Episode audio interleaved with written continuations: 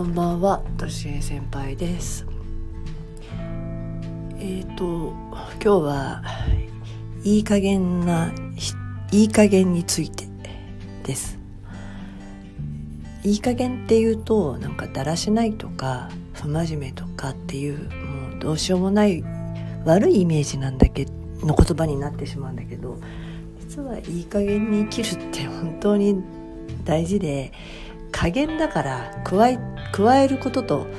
減らすことを良い状態にする。自分で加える。自分で減らす。それはえっ、と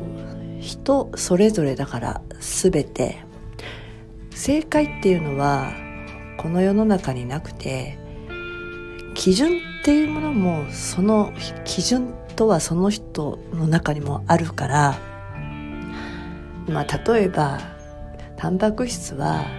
1日に何十グラム取るべきであるみたいなことがもしあったとしてもそれも人それぞれであってその人の、えー環境だったり体格だったり生活の仕方によっては加えたり減らしたりすることが大事で言われたからもちろん最初はその通りにやるにしてもあれ？これなんか違うなとかあもうちょっとこうした方がいいなっていうのは自分自身しかわからないと思うので最初はその,、うん、そのまま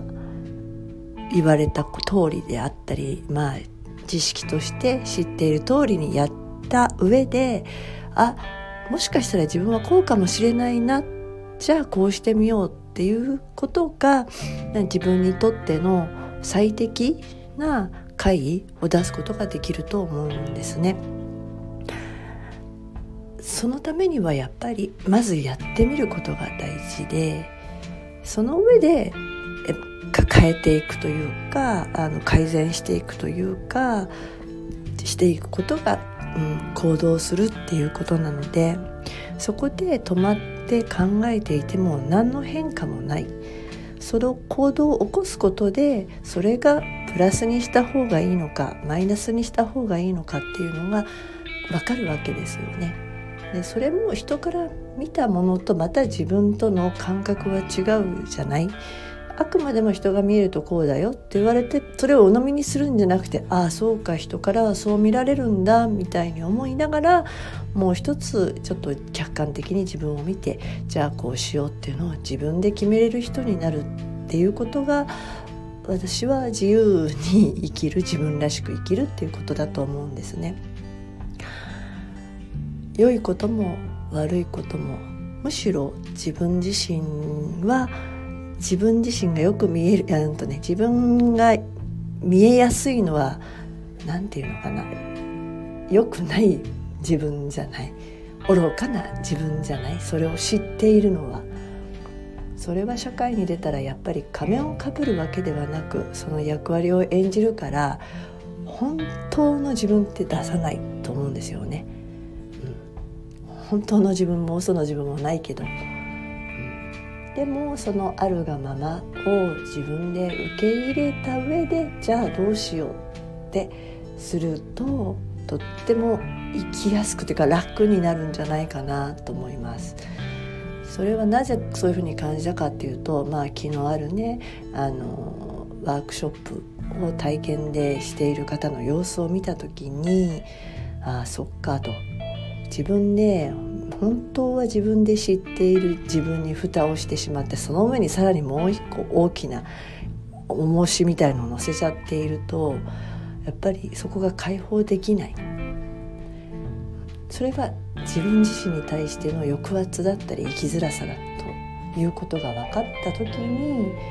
ちょっと解放されて楽になるとだからといって別にそれを変える必要はないんだよね。それがダメな自分というわけではなく本来のあるがままの自分だっていうことが分かった時に、まあ、前も話してしまったんだけど勇気が出て一歩踏み出して変わることができる進化できることができるっていうことになると思います。そこにまあ私は自己本当の自己肯定感っていうものがあってうまくできたいい成績を取ったプラスになったっていうことだけが自己肯定感としてしまうとできなかった自分そこに至らない自分っていうのはどんどんどんどん自己否定になってしまってダメな自分ダメな自分っていうふうにどんどん自分を否定していってしまう。そうじゃなくてできなかった自分もあり。うまくいかなかった自分もありそれ含めて全部自分でいいんだっていうのが本当の自己肯定感だと思うので、まあ、あのお子さんを育てているお母さんやお父さんもそんな風にお子さんのあるがままを受け止めてあげてほしいなって思います。そうすればいつもいつも頑張っている人も時には甘えられるし、それで自立っていう方向に安心して向かっていけるんだなと思います。はい、子供は甘やかしちゃダメではなく思う存分甘えさせてあげることが自立を早くします。っていうふうにまとめちゃいました。それが話したかったのかな今日は。はい。ではもう52歳にも誕生日を迎えお腹がゴロゴロになってお腹が好き はい今日一日もどうもありがとうございましたでは今日は電車が遅れることなくスムーズに帰れるようおやすみなさい。